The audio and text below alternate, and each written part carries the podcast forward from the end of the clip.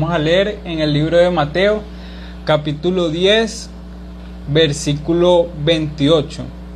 Dice lo siguiente, no teman a los que matan el cuerpo, pero no pueden matar el alma. Teman más bien al que puede destruir el alma y el cuerpo en el infierno. No se venden dos pajarillos por una monedita, sin embargo, ni uno de ellos caerá a tierra sin que los permita su Padre, refiriéndose a Dios. Y Él, o sea Dios, les tiene contados a ustedes aún los cabellos de la cabeza. Así que no tengan miedo, ustedes valen más que muchos pajarillos. Les voy a contar una historia. Cuando yo tenía, cuando yo era un niño, hace cientos de años, yo vivía en un pueblito, en un campo muy bonito por allá por la puerta. Y nosotros, para distraernos en la tarde, uno salía de su casa y jugaba con otros niños. No había ni Instagram, tampoco había wifi. Así que uno se levantaba de la cama y abría la puerta y salía a socializar con otras personas y con otros niños y jugábamos muchas cosas. Jugábamos fútbol, metra, trompo, pelotica de goma. Y una de las cosas que nosotros hacíamos era que nosotros cazábamos. Cazábamos muchas cosas. Cazábamos arañas, cazábamos gallinas, cazábamos palomas. Y una de las cosas que hacíamos era que agarrábamos una cesta y la poníamos al revés y poníamos un, palito y le amarrábamos una cuerda y nos escondíamos y debajo de la cesta poníamos arroz. Entonces llegaban las palomas a meterse debajo de la cesta a comer. Entonces cuando ya habían bastantes, nosotros jalábamos la cuerda y la, la atrapábamos todas ahí. Entonces, después nosotros la liberábamos, pero la, liberábamos de una manera muy interesante. Nosotros nos llevábamos la cesta a una casa de un amigo que tenía dos pisos y el segundo piso era muy alto porque abajo había un galpón y habían camiones y nos subíamos al segundo piso y ahí había un balcón y nos llevábamos la cesta con las palomas para liberarla. Entonces nosotros no la liberábamos así como, como lo hacen en, la misa, que agarran y, y sale así feliz volando. No, nosotros la agarrábamos y La, la, tirábamos contra el piso, pero desde el segundo piso, ¿sabes? Entonces, ¡fua! la tirábamos con toda la fuerza y, y, las bichas iban así, y cuando ya iban a llegar al piso, hacían como un avión, un avión cuando está a punto de estrellarse, bajaba y y subían y no se estrellaban contra el piso. Entonces, entonces en una de esas, un amigo que, que, era un niño que era más grande y tenía más fuerza, la, tiró durísimo, fue contra el piso. Entonces, no, casi le daba al piso, casi llegaba al piso y en lo que se fue a levantar para volar, no le dio chance y al frente había un portón. Entonces, place se estrelló contra el portón y cayó así toda turuleca y antes de caer al piso ah, retomó el vuelo y salió volando. Entonces no hagan esto en sus casas, no hagan eso. Entonces, ahorita recordando la historia me pone a pensar lo que dice la Biblia, que Dios cuida hasta la vida de un animal. O sea, en ese momento Dios estaba cuidando a, esos pobres animales de uno que, que, los quería destruir. Y si Dios puede cuidar a, un animal tan pequeño, insignificante, ¿cuánto más no? Y si Dios valora a un animal tan pequeño, ¿cuánto más no nos va a valorar a nosotros que somos sus hijos? Fíjese que la palabra de Dios acabamos de leer y dice que nosotros que, Él es nuestro Padre. O sea, si Dios valora a un animal, sabes, Dios no es Padre de los animales.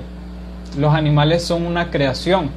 Pero nosotros, tenemos el privilegio, los que aceptamos a Jesús en nuestro corazón, de ser llamados hijos de Dios. O sea, los animales son una creación y Dios los aprecia y los valora. Cuanto más a nosotros que nosotros somos hijos de Dios. Una de las cosas que nosotros debemos entender es que nosotros tenemos el aprecio de Dios, o sea, Dios nos aprecia a nosotros. Fíjate que Dios aprecia y cuida a un pequeño animal, cuanto más a nosotros que nos hizo sus hijos. Dios es tu Padre y te ama y te valora y te cuida tanto. Y nosotros y somos de agrado para Dios. O sea, dice también la palabra que Dios tiene hasta contado nuestros cabellos. O sea, Dios nos quiere tanto y a Dios le agradamos tanto que Dios le agrada hasta nuestro cabello. Cada cabello de nosotros es agradable para Dios. A Dios le agrada su cabello, a Dios le agrada sus ojos, a Dios le agrada su nariz, sea como sea su nariz, si es larga, si es pequeña, si tiene una montañita, si es puyúa, a Dios le agrada su boca, a Dios le agrada su forma de ser, a Dios le agrada su altura. Y Dios está orgulloso de quien tú eres. Dios está orgulloso de quien tú eres. Dios se alegra por cómo tú eres. Fíjese que había un hombre en la Biblia que se llamaba Job. Y, Dios le agradaba tanto Job que Job, que, él que Dios se la echaba. Y, y, hablaba con Satanás y le decía Satanás, ah, ¿no conoces a Job? Job que me, que me es fiel en todo, que a mí me agrada Job. Job era un motivo de orgullo para Dios y así nosotros somos un motivo de, de alegría y de felicidad para Dios. Dios se alegra de cómo nosotros somos. Así que algo que debemos entender es que nosotros tenemos el aprecio de Dios. Dios te aprecia nosotros también debemos de aceptarnos a nosotros mismos. O sea, si Dios nos aprecia a nosotros, también deberíamos de aceptarnos a nosotros mismos tal cual nosotros somos. Sabes, cuando uno tiene padres que lo saben amar a uno, uno difícilmente va a tener complejos, porque sabemos que somos valiosos y amados. Imagínese un niño que sea gordito y sea cachetón que sus padres todo el tiempo le dicen que qué hermosos cachetes tiene. Que toda la vida sus padres le ha dicho que tiene unos cachetes hermosos. Ese niño va a sentir que sus cachetes son hermosos, ¿verdad? Y si e, ese niño llega a la escuela y se empiezan a burlar por sus cachetes, o sea, el niño no va a entender la burla porque va a decir, o sea, ¿por qué se están burlando de mis cachetes si, si mis cachetes son hermosos? O sea, él ya sabe que sus cachetes son hermosos. Y que otra persona se burle de sus cachetes es algo que, que no va a entender. Eso es como si a Messi, que es el campeón del mundo, le digan que es un mal jugador. O sea, ¿qué le va a importar a Messi que alguien le diga que es un mal jugador? Sí, o sea, él sabe que él es un campeón mundial. Él ha ganado muchos premios y ha recibido mucho reconocimiento de muchas otras personas. O sea, él no necesita que un reportero o algún aficionado o cualquier persona les diga que él es bueno o él es malo jugando fútbol. Él sabe por su propia cuenta de que él es un buen jugador de fútbol y no necesita tanto la aprobación de las demás personas porque él lo ha comprobado con sus acciones y es algo que ha, sido así desde que él es un niño pequeño. Pero quizás hay personas que sus padres no le construyeron un estima y que desde niño no se han sentido tan valorados, sino que al, al contrario se han sentido un poquito despreciados y un poquito rechazados. Pero Sin embargo, hay quienes no tuvieron esa dicha y tienen que construir su estima por su propia cuenta, aprender a aceptarse y amarse a uno mismo tal cual uno es. Eso es algo que se aprende.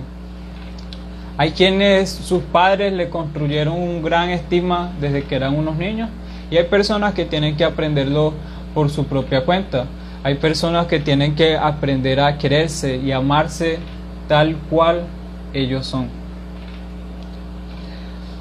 Para nosotros debe ser de gran importancia agradar a Dios y no tanto agradar a las personas. Hay diversidad de personas en el mundo y vivimos en una sociedad cambiante donde lo que hoy es tendencia, mañana es una burla. ¿Sabe que es algo muy curioso? Que para lo que hoy resulta atractivo, quizás en cinco años resulte ser una burla. Les voy a poner un ejemplo. Hace años atrás, los hombres que tenían el cabello crespo, algunos se lo secaban para tenerlo liso o se lo cortaban cortico, no, les gustaba tener el cabello crespo porque la, la tendencia era tener el pelo liso. Hoy día es una tendencia tener el cabello crespo, o sea, ahorita peinarse pasó de moda, ahorita hay que tener más bien el cabello despeinado. Ahorita hay quienes se hacen tratamiento en el cabello para tener el cabello crespo y estar a la moda. Fíjese cómo, cómo cambian las tendencias y la sociedad. Y lo que hoy dicen que es tendencia, mañana puede ser una burla. Y a este cambio tan acelerado es muy difícil llevarle el ritmo. Y ¿será que tú te vas a dedicar a eso, a intentar agradar a todas las personas para poder estar en tendencia? Eso es algo muy complicado. Es algo bastante complicado. Así que agradar a todo el mundo el tiempo de hoy y todo el tiempo es algo imposible y no debe ser nuestra intención en la vida. Nuestra intención en la vida no debe ser agradar a todo el mundo todo el tiempo porque es algo imposible. Es imposible agradar a todo el mundo todo el tiempo. Nosotros lo vemos con los artistas. Fíjese parejas de artistas, artistas que eran tendencia, artistas que eran los más respetados, los más reconocidos, como de un día a otro se les puede caer la carrera y comenzar a hacer la burla, comenzar a ser personas despreciadas. Es imposible agradar todo el mundo todo el tiempo y no debe ser nuestro propósito en la vida. Nosotros, Dios no nos creó, cuando Dios creó al hombre, no le dijo, y los he puesto sobre la tierra para que agraden a todas las personas que habitarán en ella. No, porque no se puede y no es nuestro propósito en la vida.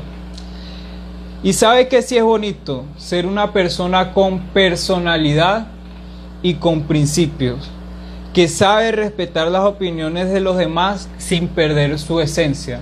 Eso es muy bonito ser o conocer a una persona que, que, que es ella sin importarle mucho lo que digan o no digan las demás personas, ser una persona que, que siempre da su opinión de una forma respetuosa, de una forma agradable, ser una persona que mantiene sus principios a pesar del lugar o la situación que esté.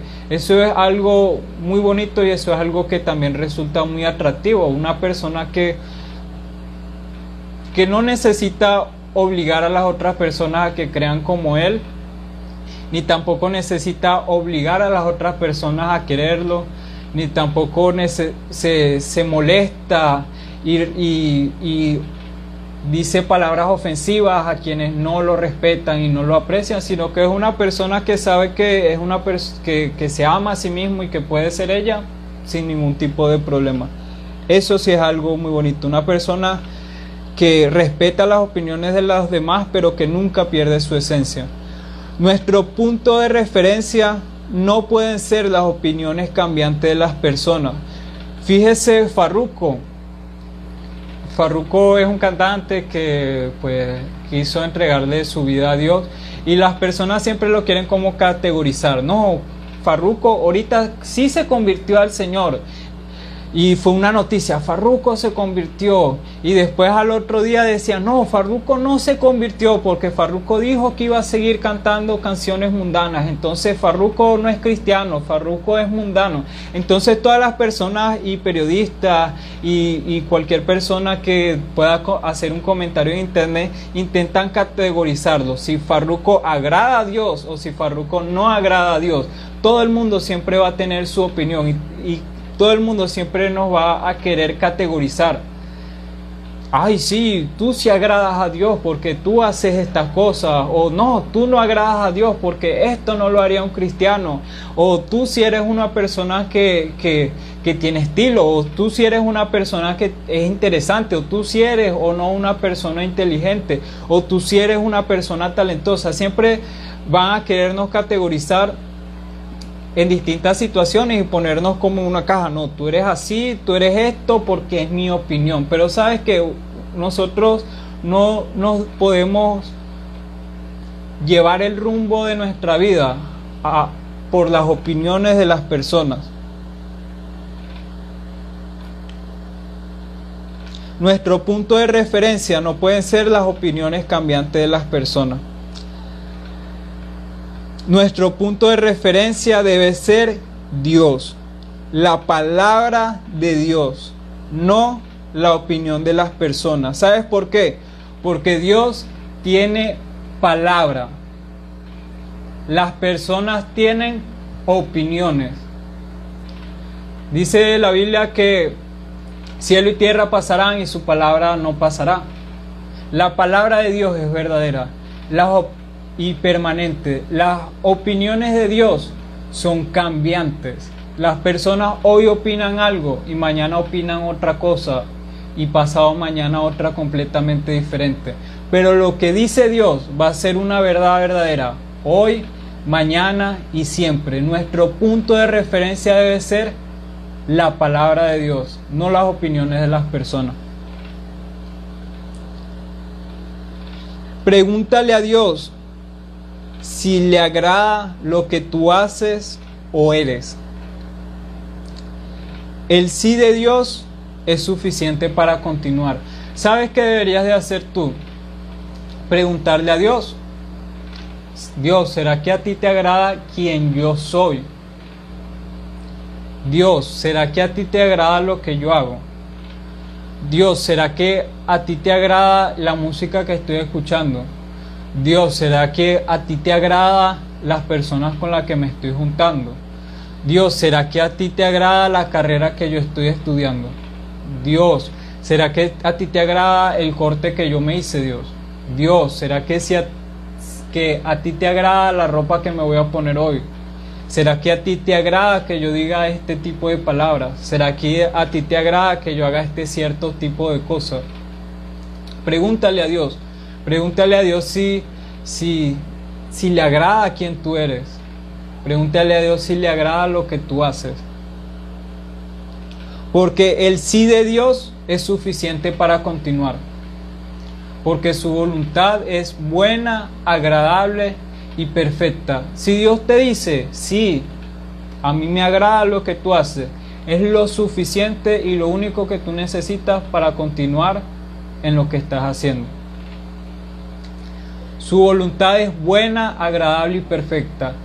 Si Dios te dice, sí, a mí me agrada lo que haces, significa que estás haciendo la voluntad de Dios.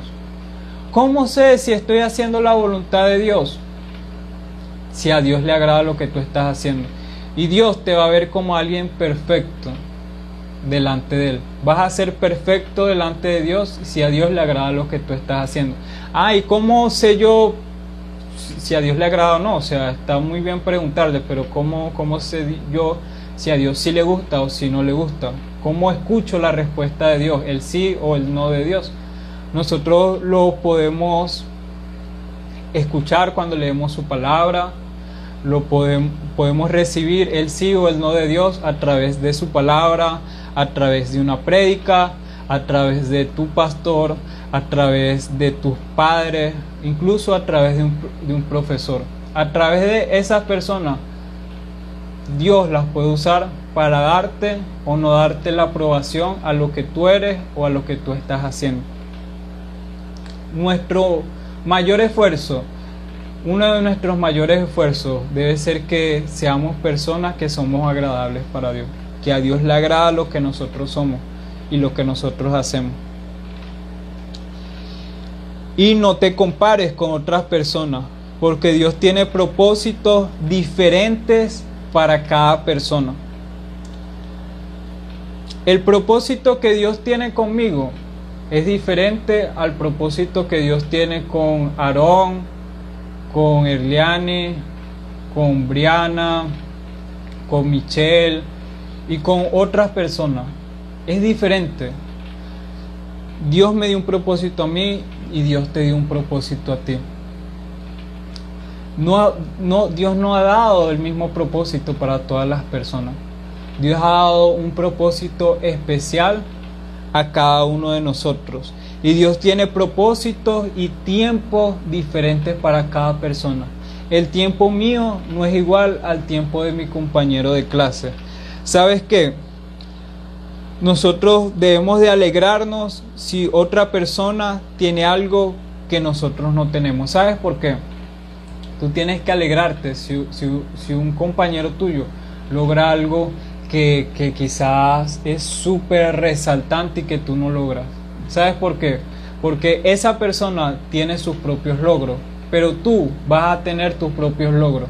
Lo que logró esa persona es el logro de esa persona, pero lo que tú logres va a ser tu logro. No tenemos por qué desear lo que tienen otras personas, porque para qué nosotros queríamos comernos la comida que se está comiendo otra persona si nosotros deberíamos de aspirar a tener nuestra propia comida. En la comiquita El Chavo del 8, el Chavo era una persona súper de escasos recursos, pero el Chavo no podía tener así porque de una vez Kiko quería tener lo que tenía el Chavo o aún así fuera mayor, porque él vivía en una constante comparación con el Chavo, él siempre quería ser superior al Chavo pero nuestra intención no debe ser ser superior a un compañero de clase o un amigo o a alguna otra persona. Nuestra ocupación debe ser nuestra debe ser ser nuestra mejor versión de nosotros mismos. Yo no puedo esperar ser como otra persona. Ahora, yo puedo esperar ser lo mejor que yo puedo ser. Porque Dios tiene propósitos y tiempos diferentes para cada persona. ¿Sabes algo muy curioso que pasa cuando las personas se gradúan de la universidad, más o menos a los 22 años, 24 años? A los 20, muchas personas jóvenes de la misma edad están haciendo cosas completamente diferentes. Quizás haya alguien que a sus 24 años ya esté casado y tenga hijos y otro que a sus 24 años apenas se esté graduando y ni siquiera tenga un trabajo. Puede haber otro que a sus 24 años se haya graduado solo de bachiller y tenga un empleo estable. Puede ser otro que a sus 24 años haya viajado y hecho cualquier tipo de cosa, o sea, un deportista de alto renombre, o sea, una persona muy reconocida. A los 20 hay personas de la misma edad en lugares y en tiempos completamente diferentes. Dios tiene un tiempo para ti y para cada persona. Tu tiempo no es el mismo al tiempo de las demás personas. Puede ser que algún amigo tuyo esté en una temporada de en un tiempo de tener un trabajo estable. Puede ser que tú estés en un tiempo de estudiar. El tiempo es diferente para cada persona. Puede ser que tu amigo hoy día sea un atleta súper reconocido. Y puede ser que tú te hayas dedicado a tu familia y tengas hijos y ya estés casado y no seas ningún tipo de atleta. El tiempo es diferente para cada persona y, y nuestra preocupación no debe ser sobrepasar a otra. Nuestra preocupación debe ser avanzar nosotros mismos en nuestro tiempo, en el tiempo que Dios preparó para ti y en el propósito que Dios te ha dado. Tampoco compares a, tu a tus padres con los de otros. ¿Sabes que error comete uno sobre todo cuando es adolescente o niño? Querer tener los padres que tienen otras personas. Porque el papá de, o compararlo y decirle a nuestros padres, pero el papá de fulano sí le da para que salga, o el papá de, de mi amigo sí, sí le da permiso para salir, o el papá de, de, de, mi amigo si me compra estos, si le compra estos zapatos, o el papá de mi amigo si va al colegio y tú nunca vas al colegio, o el papá de mi amigo si llega temprano a las reuniones y tú llegas de último. Nosotros no tenemos por qué comparar a nuestros padres con los padres de otras personas, porque Dios te dio a ti tu papá y tu mamá. O, o solo conociste a tu papá o solo conociste a tu mamá. Tú no puedes esperar tener a los padres de otras personas, porque los padres de tu amigo son los padres de tu amigo, y tus padres son tus padres.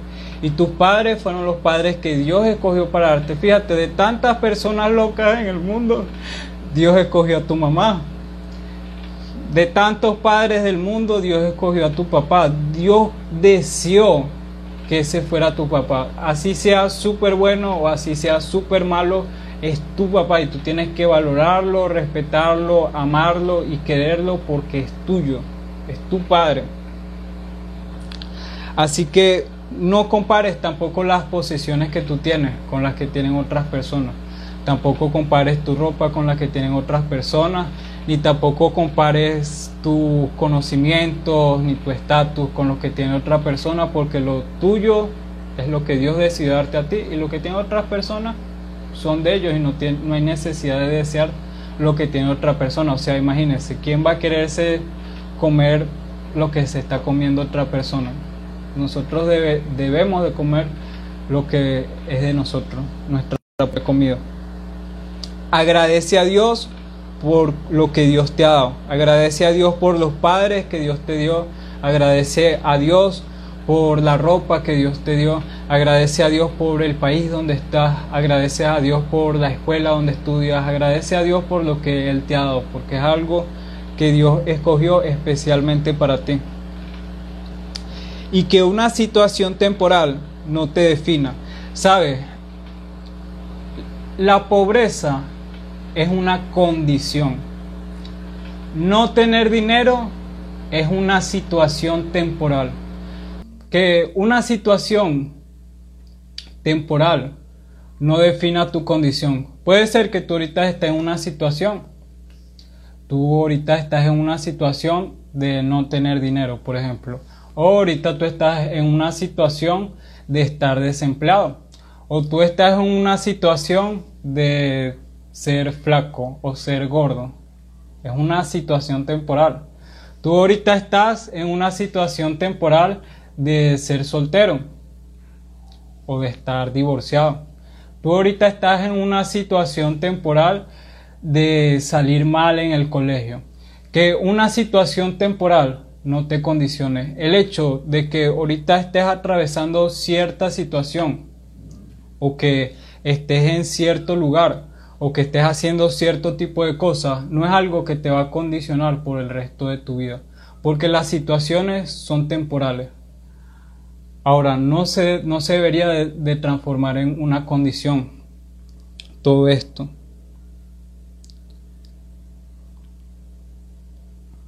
Que tu situación temporal no te defina. Acuérdate de quién eres. No es lo que haces ni lo que tienes, pues eso no te condiciona. Nosotros no somos lo que tenemos. Tampoco somos lo que hacemos. Nosotros somos quiénes somos. Lo que hacemos ahorita no nos define y lo que tenemos ahorita no nos define.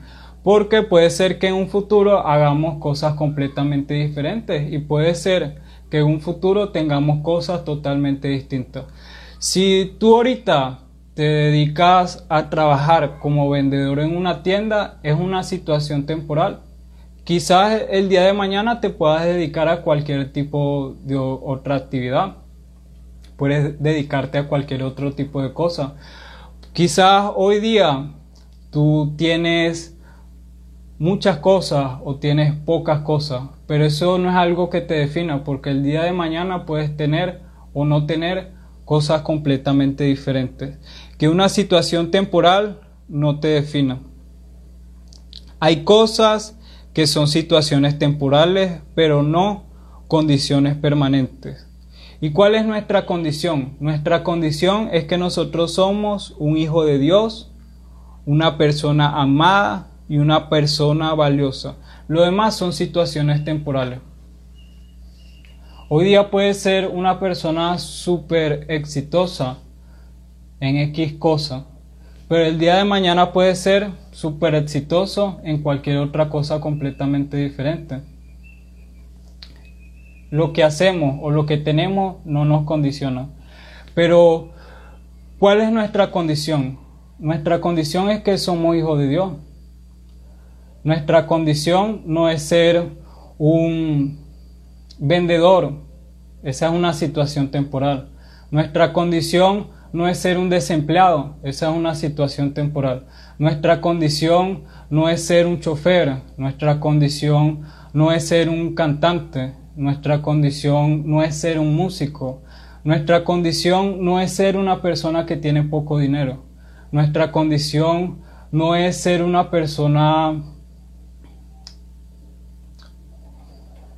O sea, esa no es nuestra condición. Nuestra condición es que nosotros somos hijos de Dios. El resto son situaciones temporales. Cosas que tarde o temprano van a pasar y vas a hacer y vas a tener cosas completamente diferentes. Nuestra condición es lo que nos define. Y nuestra condición es que somos hijos de Dios, que somos personas amadas y que somos personas valiosas.